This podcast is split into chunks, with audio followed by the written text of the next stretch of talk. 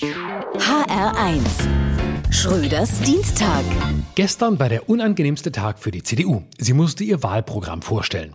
Das stört die wundervolle Ruhe eklatant, die Armin Laschet seiner Partei verordnet hat. Seine Strategie? Die Wahl gewinnen durch möglichst große Unauffälligkeit. Laschet positioniert sich als Weltmarktführer in Schlichtheit. Durchsetzen, durchsitzen bleiben. Laschets Spirit Animal ist das Kaninchen. Wenn Gefahr droht und Flucht unmöglich ist, verharrt er einfach regungslos auf seinem Platz in Schockstarre, bis die Gefahr vorüber ist. Und was passiert? Laschets Werte gehen durch die Decke.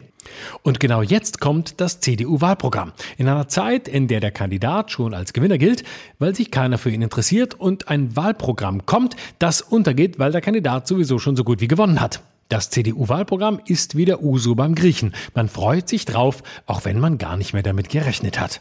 Ach, wie toll, dass ihr daran gedacht habt. Das wäre aber nicht nötig gewesen. Die Union will Klimaneutralität bis 2045 erreichen, schreibt aber nichts von CO2-Bepreisung, nichts vom Verbrennerausstieg und nichts von erneuerbaren Energien. Das ist in etwa so, wie wenn ich sage, ich möchte gerne zum Mond und zwar mit dem Fahrrad. Die Union will Unternehmen und Spitzenverdiener entlasten. Sie will zurück zur schwarzen Null. Dafür hat sie auf jeden Fall den richtigen Kandidaten. Das sind ja gleich drei Versprechen auf einmal. Ja, das Unionswahlprogramm ist das Erwachsenenpendant zur Kinderüberraschung. Und Armin Laschet ist der Happy Hippo. Oder wie heißt dieser lächelnde Glatzkopf aus Fernost, der die Ruhe weg hat? Putin? Nee.